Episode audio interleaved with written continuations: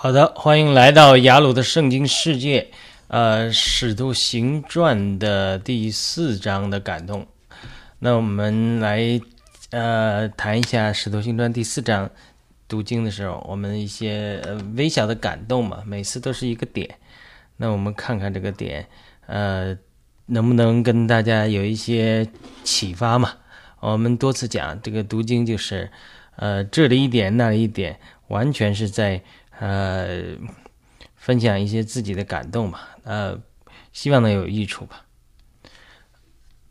好的，那声音还可以，那我们先读一下这个标题吧。敢于突破宗教的零和胜过失望，才能得到医治。当然，这个呃《使徒行传》里面有很多的这个呃。神迹骑士和使徒行使徒时代的一些医治的大能的一些彰显，当然，这个我多次讲了，大家对于这个的不同态度，导致了我会导致我们这个呃，会导致我们对于使徒行传的认识有大相径庭的。那我们今天就是从医治的角度来看一个。呃，本章的经文嘛，一个感动。为什么我这么讲呢？《使徒行传》四章啊，讲述了一个瘸子得到彼得医治的故事。那他在之前，他在那里四十年，他在那里讨饭，这个时候才得到医治。这个我不知道有没有有人读经，有没有人读经的时候注意到这个点，然后有疑惑。那我们这次读经的时候，就有人提出这个问题。就是在这四十年逃犯，没有得到医治，他是为什么？为什么现在得到医治？对不对？这次我们读经得到感动是这个瘸子的信心呢和坚持不懈，让他最终得到了医治。今天我们读经对我们的启发就是：我们在寻求神的过程中，不要因失望沮丧，也不要被宗教的灵吓阻，而是敢于付出代价和信心。在信心里追求神给我们所有的应许，当然这个是讲了这个瘸子得医治的故事，但是其实，在属灵上应可以应用我们啊任何在信心中追求神的这种经历。呃，我前面讲过这个写作的问题，哎，这个似乎这个是最这个写作似乎就很清楚，很简单啊，这是开头的话，很简单几句话，但是却讲到了我们这个感动，然后我们进一步来讲这个感动吧。为什么四年四十年没有得到医治？《使徒行传》第四章，我们在读的时候，圣灵带领我们进入进一步深入。那看那个彼得在美门那里医治那个瘸腿的病人的故事。虽然在第三章就提及了这个人得到医治的故事，但是第四章继续记录这件事情产生的影响，就是祭司守殿官撒都盖人把他呃。抓把彼得抓起来了，并审问他们靠什么能力和在谁的名里做这些神迹奇事。彼得当然告诉他们是在耶稣的名里，他才能行这样的神迹。祭司长这些人在耶稣活着的时候，呃，看到耶稣，在耶稣活着的时候看到看到耶稣，呃，行出那么多的神迹，对不对？也都没有相信耶稣。那对于这个小毛头，从呃加利利来的彼得这个小毛头彼得，他们更是不会接纳。所以说，不是神迹就能让人信服的。后来他们只好吓唬他们一顿，不要让他们在耶稣的名里传扬。但是彼得他们也不听。到了四章二十二节记载说，原来借着神医神迹一号的那人有四十多岁了。当然，我这个四十多岁是不是四十年讨饭，这个就不清楚了啊。可能前面说的不够准确。他四十多岁了，四十呃，他生下来四十多年没有得医治，他什么时候开始在呃美门那里讨饭呢？我们就不知道了。一个弟兄问：这里说到这个人四十多岁了，到底有没有什么特别的意思？这个问题就引出了我们今天交通的主题，就是如何从这个被医治的瘸子的角度来看本章的故事。我说四十多的作作祟的意思是说，至少他四十年、四十多年是在活在没有医治的光景中，对不对？那四十多年了，他才得到医治，这里面也很有意思。首先，圣经中四十是试炼的数字，无论是以色列人在旷野四十年，或者仅仅是四十天，都是说到试炼。那么，这个人在四十年内没有得到医治，他有没有受过什么试炼？在以色列人讨在以色列人讨饭不是一件容易的事情啊，很多讨饭的人都是有残疾的人。比如巴蒂买的两个瞎子，他们在讨饭的时候，听见耶稣经过了，就扔下袍子，跑着喊说：“大卫的子孙救救我们！”他们要能看见。我听见有一个人解解释这段说：“呃，可能是熟悉以色列人历史和希伯来文化的历史，就是他们扔下这个袍子啊，不是一般的衣服，而是一个身份的象征。换句话说，就是以色列那个祭司长、长老、经学家，他这个领导体系，他。跟谁，呃，给谁讨饭批准许可之后，他是要有一个证件的。这个衣服叫 cloak，这个衣服的目的确认是你一个瞎眼的人啊，或者说其他残疾的人，然后在以色列人在此基础上，按照律法的规定，啊，照顾穷人和瞎眼的，允许他们在某个地方讨饭。但是时间久了，这件衣服呢，就 cloak 就成了它的一个象征。一方面是体制内的批准。啊，他们可以讨饭，可以接受人的救济。另一方面呢，啊，他们或许可以得到一定程度的保障。啊，这个当他们扔下衣服的时候，去追求追耶稣，不顾门徒的批评和拦阻的时候，他们就等于抛弃了自己旧有的自己旧有的身份认同和瞎子的地位。这是怎么解释呢？我我举两个例子，一个例子是说。你要你要知道，在呃这个后面，也许我提到了，在中国，比如说摊贩，你你要占领某个呃大学的门口。我上大学的时候，看到旁边一个大学的大学的门口，商贩为了两个商贩为了占据一个最好的位置打起来了。他就说你他是在美门呐，你要知道这个人讨饭是在美门呐，他这个地方他是啊非常重要的一个地方。那以色列人倒是多少讨饭的，对不对？能轮到他，呃，那那也是我们讲的，他也是至少得到官方认可的，呃，这是一个。另外一个，他们举了一个例子，就好像美国的这种啊社会安全体系，或者是残疾人的保障体系一样。这个是故事是真实的，不是我就不记得不知道了，就是说无从查证啊。但是我听到这个故事，就是说在美国呃六零年代。五零年代一个医治运动的时候，有这样一个故事。这个故事是说，一个人他得到医治了，呃，身体祷告之后得到医治好了。但是他因为原来有残疾，的医治之后残疾好了，他就会失去，呃，这个残疾的这个福利了。但是他就犹豫痛苦，他就觉得还不如不得医治的。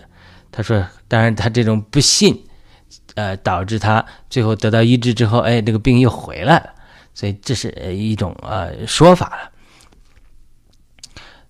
用美国现在的例子，就是说啊，就是他这个这个解释，就是说这个人他因着信心失去了。就他们在医治里面，医治恩赐这个圈子里面有讲说，当你信心得到医治之后，呃，如果呃你这个。有出现这种信心怀疑的行为，还会导致你的意志失去啊，或者仇敌再继续来攻击你，再次生病啊，等等。这个当然有争议的话题，我们只举一个例子来说明他这个是有这种呃地位的风险。用美国现在的例子就是说，好像抛弃了相当于美国现在的社会养老保险或者残疾保险一样的体制内的福利，去凭着信心来追求耶稣。因为假如他是在以色列它是有一种体制内的好处的，那么这个就是要付出代价，因为祭司长、长老和经学家不喜欢人信从耶稣。如果你是在会堂里，会把你赶出去；如果你跟你在会堂之外，呃，给你这个讨饭美门门口讨饭的地位，你呃去信从耶稣了，那可能这个地方不跟你这样了都有可能，对不对？啊，就说他最后他如果没有得到医治，最后呢，这个最好的位置门门门口讨饭的位置也也失去了，那他还是付出了代价的。信的人，比如耶稣医治的那个生来瞎眼的人和父母的例子，要被他们从圣殿里赶出去，这等于是扫地出门。以色列人是非常注重社区和圣殿的，等于被赶出圣殿，就是将他们与家人和社区隔绝，这个代价是真的很大的。但是巴迪买和另外一些瞎子，另外一个瞎子不管这些，抛弃这个所谓体制内的束缚和福利，去单单信靠耶稣，自然他们也凭着信心得到了丰富的赏赐。另外，我也简单提到雅鲁的女儿得医治的过程中，那个血漏的妇人得医治的故事。那个女人不断的说：“我只要摸着耶稣的衣穗就能得医治。”她也不管自己是血漏的妇人是不洁的，因为按照律法的规定，是她这种人不应该到人多的地方去。如果到人有人的地方去，应该见到不洁、不洁、不洁啊，宣告自己不洁，提醒别人。如果他去的话，人是可以用石头，按照律法也可以用石头打死他的。他等于是冒着生命的危险去接耶稣，所以那个人为什么得医治？不仅仅是摸主一岁的问题，他是冒着生命的危险和违反了律法的规定的危险，呃，被石头打死的危险。所以耶稣称赞他的信心，其中一个信心是在这里。当然，主摸到主得医治，这当然是信心的一部分，当然不是全部，因为主就是能医治人的嘛，对不对？但是他是冒着生命的危险去寻求主。凡在圣经中得到医治的人，除了神的怜悯。和主宰这两个最重要的因素之外，每一个人都不是一般人，都是在某方面出色的人。无论是信心或者坚持，都是了不起的人物。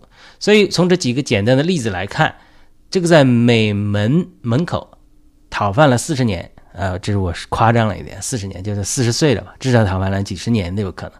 得到医治的人也是一个不简单的人。首先，美门是在圣殿门口。我在中国，我这个前面提过，曾经亲眼看到一场水果贩摊打架的例子，在一个大学的门口，一个很好的位置，两个贩摊贩为了争夺一个好的位置大打出手。我根据在中国的经历，知道你在一个市场上摆摊，或者一个学校门口摆摊卖卖东西，你没有两下子你是占不到这个好位置的，或者说你好像跟和社会有点关系，或者你这个人狠，如果别人厉比你厉害比你狠的话，他可以把你赶走。虽然以色列不是中国啊，呃，但是我们未尝也不可以猜测，或许在美门口讨饭，这也是很多人梦寐以求的一个位置。美门口到底有多少位置可以讨饭，对不对？到底有多少摊子希望在那里讨饭？可能有很多人。我们想象一下，这个瘸子能够在美门门口讨饭，呃，不是一件简单的事情。我们不知道他在那里多少年，也没有四十，有没有四十年？但是或许有相当长的时间。这就是一个，不是一个简单的事情。我们不知道他们在大祭司或者谁那里有没有什么亲戚啊，或者体制内有人，或者在黑道上厉害啊，这是我瞎猜的啊，没有人能够把他挤走啊。但是只是给我们一个参考，就是一个提示，告诉我们这个人不是一个一般人。如果他是体制内有人或者体制内得了好处的人，他们要接受彼得的服侍是要付出代价的，肯付代价就说明这个人不一般。呃，这个瞎子混到这个位置可以说是不错的。或许外面很多瞎子可以说你在美美门能够讨饭，多幸福啊！不用风吹，不用雨雨晒。假设啊，碰到都是去献祭的人，不差钱，比我们这些在外面讨饭的人强多了。但是这个瞎子似乎并不满足，继续寻求更多。这个也也说明他不他不简单，他的渴慕更多，说明他不简单。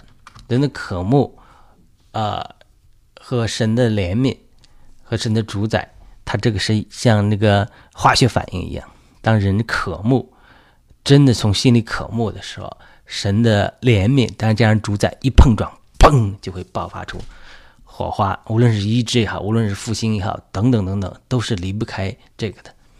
所以人内心的渴慕是非常非常重要的。寻求，还有耶稣也出入圣殿多次，哦，那我们猜想他可能也出出入过美门，对不对？这是猜测啊，没人知道。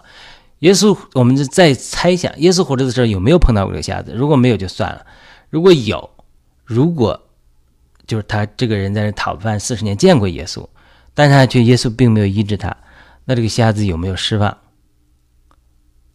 甚至不来这儿继续讨饭了，对不对？我们要知道，这个瞎子虽然外面看不见，但他里面却是在寻求医治。他外面虽然不知道，但是里面就是在信心、信心寻求。为什么我们敢这么说呢？我们知道保罗也医治过一个人，并且特别提到保罗看到那个人有信心可以得医治，才释放神的医治。换句话说，圣圣经中很多得到神医治的人，都是里面用信心在寻求的人。他本人或许不知道，但是使徒看见了。所以我们想象这个瘸子是一个渴慕得到医治的人，甚至他这么多年坚持在每门口寻求周记，也就是盼望这个。甚至我们的猜测啊，他可能又错过了耶稣的医治之后，他都没有放弃。这个人的坚持也说明这个人不一般。好，这第一个小点，为什么四十年没得到医治？第二个小点，神祝福谦卑的人。呃，如果耶，假如耶稣见过他，为什么不医治他呢？首先，这是我们的猜测，我并我们并不知道是否他见过耶稣。我们提到一个原则，就好像耶稣说那个医治的他医治的瞎子一样，是为要显明神的作为。只不过有一种可能，这个案例是特别留给使徒们的，要借着使徒显明神的作为。彼得是加利利的渔夫，大家并不买他的账，但是神却要借着使徒行神迹奇事，为的是借着他们显明神的作为。没有人相相信彼得这样的小毛头，但是这个瘸子可能是在灵里寻求，并在灵里认识彼得的人，他因此就能得到帮助，得到彼得的帮助。这个也算他的谦卑或者慧眼，这个就说说他不一般。他虽然希望是彼得周济他，似乎并没有期待彼得医治他。但是，相对于大多数人鄙视彼得这个来自加利利的人，这个瘸子瘸子没有同样的偏见。当然，我们只是这种呃引申一下。那现在教会里多少人看不起神使用一个不起眼的人？多少教会的人，特别是上一波被神的行在神的行动中被神使用过的，是被神大用过的人，因着骄傲不能去接受一个貌似不如我们的人的帮助，让我们错失了多少祝福。对不对？这个可以应用在我们身上。就是我们基督徒往往，特别是老基督徒，特别是曾经爱主的老基督徒，错过神新的行动，一个很重要重要的原因就是骄傲和偏见。就是说，他们算他算老几？特别是我们身边的人，如果被神使用的话，更是说他过去我都知道，他干什么我都知道。所以这种偏见，这种骄傲。最让我们能错失神的祝福，不光是教会的人，整个美国社会现在堕落就是这样。这种成平日久之后，这种骄傲、这种偏见、傲慢与偏见，就是他们错过神祝福和导致属世上和属灵上失败的呃根本的原因。如果如前面所说的，如果这个这个讨饭呢是出身贵族或者是上层社会的一个角色，或者说啊呃跟这有关系的。能够在美门口这样的风水的宝地得到一块讨饭的位置，他肯定，他肯去像彼得这样一个穷渔夫去讨钱，或许是他降卑为肯降卑的地方，也许他没有关系，也许他就是贫穷，但是他这个肯降卑就说他不简单，至少很多大祭司、经学家和守殿官都拉不下那个架子来接受彼得的帮助或者耶稣的帮助，他们甚至说这些人来自加利利，加利利能有什么好的？好的呢？神常常借着卑微的人说话，神也常常借着我们看不上的人对我们说话。但是如果我们有一个骄傲的灵的话，就是我们灵里骄傲了，往往就不能及时及时捕捉住主对我们的说话，错过了神的祝福，也错过神在一个新的时代的引领。这就是很多很多传统的教会。为什么不能接受神新一波的行动和接受在神新一波中行动中使用的人和释放的真理的原因，就是骄傲的灵。医治见证背后的故事，这是第三个小点。我们通常读圣经，喜欢从大的角度和传统的角度来读经，读这一章也是如此。我们完全可以从圣灵浇灌呐、彼得大有能力啊这方面来读，但是却忽微忽略另外一个角度。比如这个瘸子，他得到医治，对他自己，对或者对他，因为他的瘸子受到多少羞辱的家人，将是怎样的拯救？我在聚会中当然也做了简单的见证，见证我们得到医治，生了神奇宝宝之后，给我们家带来的莫大的影响。我多年拜菩萨的妈妈说，我们以前的照片看起来都苦苦的，虽然强装笑脸，但是现在的照片都是掩饰不住的内心的开心。我妈妈还同意不拜菩萨了，说你的你信的神能行神迹奇事，事实在这里搁着呢，因此他也信主受尽。前面我提提出那个提问的弟兄也见证，他妈妈摔伤瘫痪五年之后，借着别人传扬福音，就凭着信心站立起来了。这个对他的震撼的影响也如此之大。他妈妈在瘫痪在床五年时间，五年的时间不能在床上躺，听听到福音之后，就凭着信心站了起来。当时他还在中学读书，给了他非常大的震撼。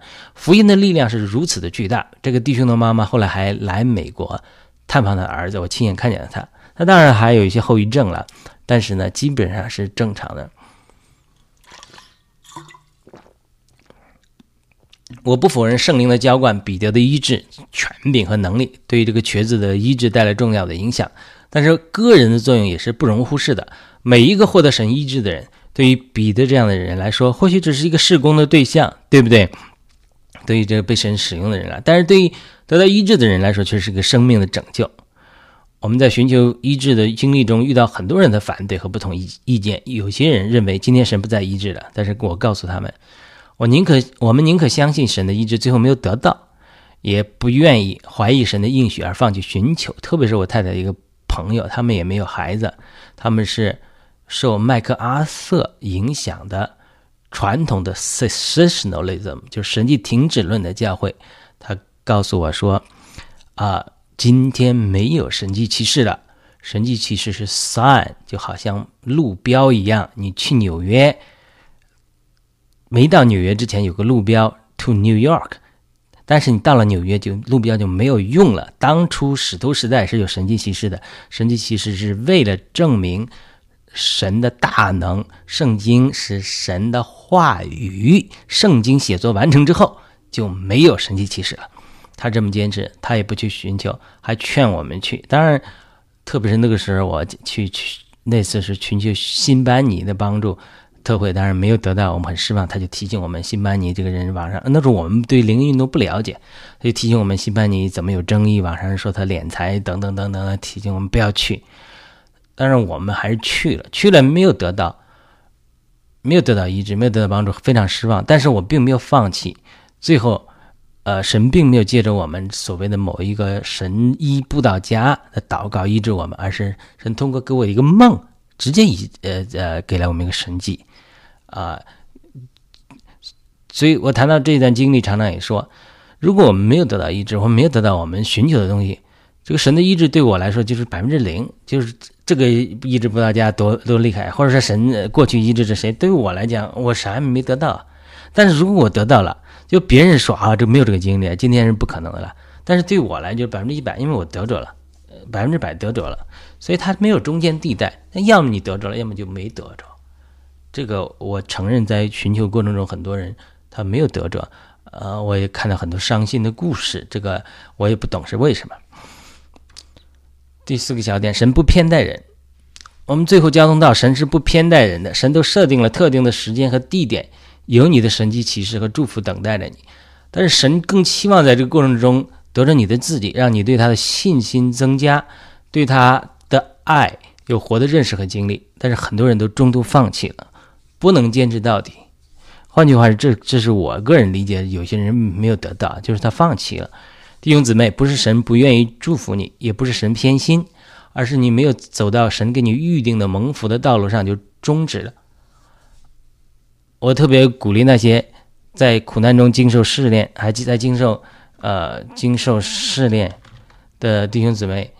要一定相信神的爱和他的预备，继续在信心里寻求你盼望的神奇启示，你一定会得着的，对不对？你像这个这个这个在美门口讨饭四十年的，四十年都没有得得到医治，而且他真的有可能，我不是不知道啊，真的有可能耶稣某天走过的时候，他他就就就说忽略了他了，或者不是忽略了他，或者神是在神里面是他的时间还没有到，对不对？是预备着彼得给他祷告的医治的，那他有没有失望？他有没有因着失望而放弃？就是很多时候，我们寻求神的时候，我们那种失望、放弃的心情，然后变为对神抱怨、不满、不信的心情，是拦阻我们得到神答应我们祷告的非常非常重要的因素。我们要无论如何都要赞美神、信靠神，因为凡信靠他的就。不知羞愧，我就是相信这个。凡信靠他的，就不知羞愧；凡祈求的，他就给我们开门；叩门就给我们开门；祈求的就得着，寻求的就寻见。我就是坚信这个，永不放弃。他今天没有答应，因为他总要答应，因为你要相信神是活的神，神是万能的神，他万有他可以做。但是我们如果灰心赞美，放弃了我们的赞美，然后变为呃失望。呃，圣经告诉我们，我们祷这个呃祷告的延被延迟，让我们的心受伤。但是呃，我们祷告的答应是是生命树，所以我们不能啊灰心。特别是我到最后这个艰难一直突破不了的时候，我外面没有得着，但是我里面生发出对主的赞美，常常一边流泪一边赞美。流泪是因着外面的苦难，赞美是因为我们认识神的美善。好的，最后一个最后一个点嘛，为什么凡物公用没有继续实行？使徒行传四章最后讲了一段。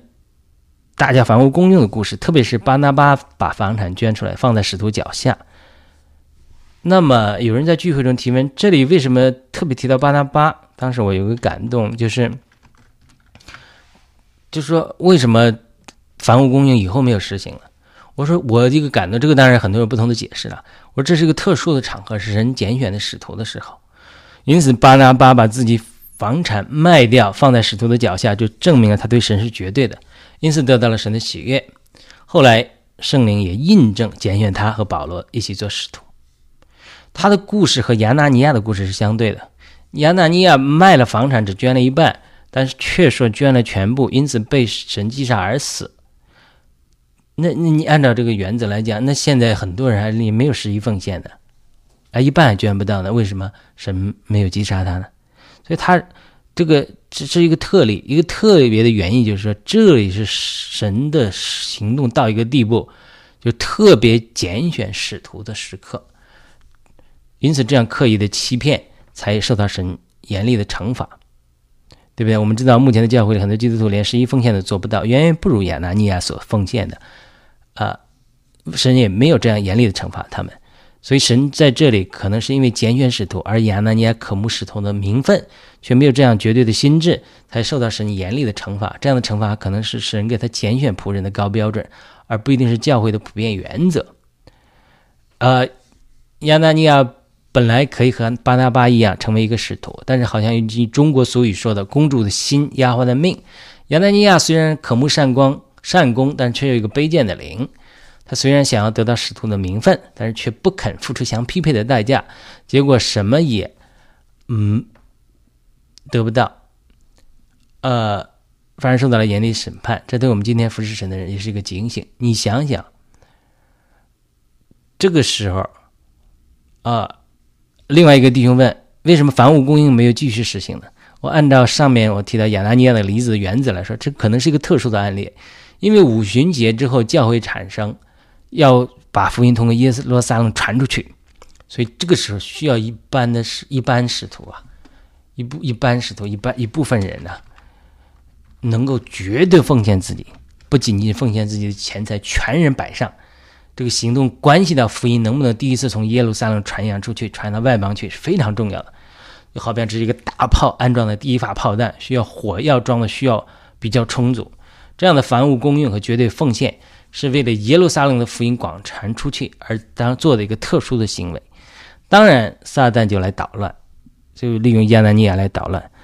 如果亚拿尼亚，当然后面我们没有提到，如果亚拿尼亚的行为没有被圣灵披露，他作为一个伪善的人，做了使徒，做了教会的领袖，那你想想跟教会带来多大的破坏？所以神审判他是有这个原因的。虽然房屋供应并没有一直实行，但是历代有这种属灵大复兴的时候，都有这样绝对奉献的例子。我听说这样一个故事：信心之父乔治·穆勒凭着信心建立孤儿院，因此也感动了很多人捐款资助。有一天，一个老妇人把一生的积蓄捐给了他。这个贫穷的老妇人说：“我积蓄了一生，希望能够买一件我心仪的大衣，我马上就要攒够钱了。但是神今天感动我，把这个钱捐出来。”穆勒说。你这个钱太珍贵了，你再考虑一下吧。这个老妇人啊，坚决把钱捐出来了。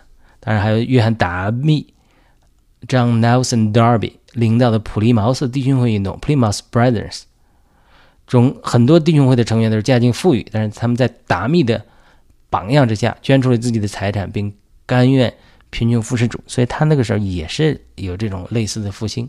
达米本身出身贵族，家境富裕，但是为了福音和教会的。圣洁，他也特别甘愿放弃财富。啊，当时有个故事，就是因为他们呃复兴嘛，影影响到身边的人，旁边一个剧院的老板都是都都亏亏了，就是因为没人来看戏剧了，因为复兴嘛，大家都追求圣洁。他不但不生气，他还把自己剧院卖了，然后也把学习达米的榜样，也把这个财物全部奉献给教会。当时的这个为了当时这个复兴啊。所以这都是历史上复兴的例子。历史来大复兴的时候，都有人，呃，被神感动，全部捐上去，或者是全部捐钱。它是一种特殊的圣灵的推动的一种行动。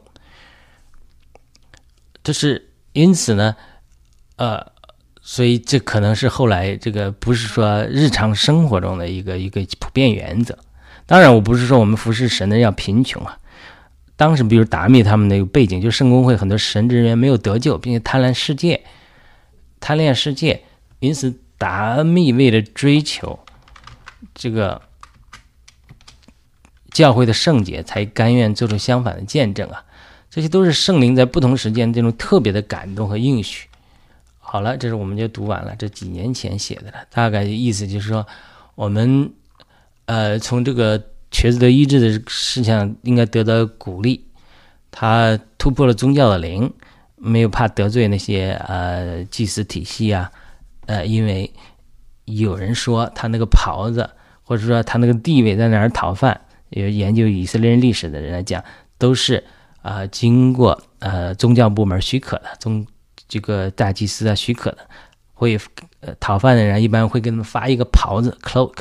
就是官方的袍子，你这个袍子是一个身份，就是你在这讨饭，呃，你是得到许可的，然后可能还有其他的福利吧，呃，但是他在这个寻求过程中四十年才得到医治，甚至可能都见过主，但是没有得到医治，但是最后在彼得的祷告中得到的医治，就这个人他其实也是有信心的故事的，就是他每个人得到医治的人在圣经中都是有信心的。我说他为什么有信心呢？第一个，他可能要突破宗教的灵，不要怕别人，怕祭司体系。第二个呢，可能他他肯去寻求彼得帮助，他他才能得着。啊，你今天在教会里啊，啊，很多人他不肯谦卑下来去寻求一个新人，或者是神使用这个新的人的帮助，他放不下那个架子来。如果这个现在神使用的人都是这种小毛孩子，加利利来的，切，有什么了不起的？或者某个教派来的，都异端邪教，或者说，哼，他们看不上，切切切，这就这种，我在教会看多了，明明很多时候神的恩高在一些人身上，但是神使用的都是卑贱的人，但是很多人就因为这种骄傲，切切切，他们不行。这种这种心态就让我们错过祝福，因为谦卑的人蒙祝福。神往往使用，这我听人别人讲的，神往往使用那个我们看不上的人，来啊做神的功。呃，比尔强生牧师，美国的一个教会，他也讲，神常常冒犯我们的 mind，冒犯我们的心思，然后呢，然后呢，呃，揭露我们的心。God 那个 God often ref offend our mind and reveal our heart。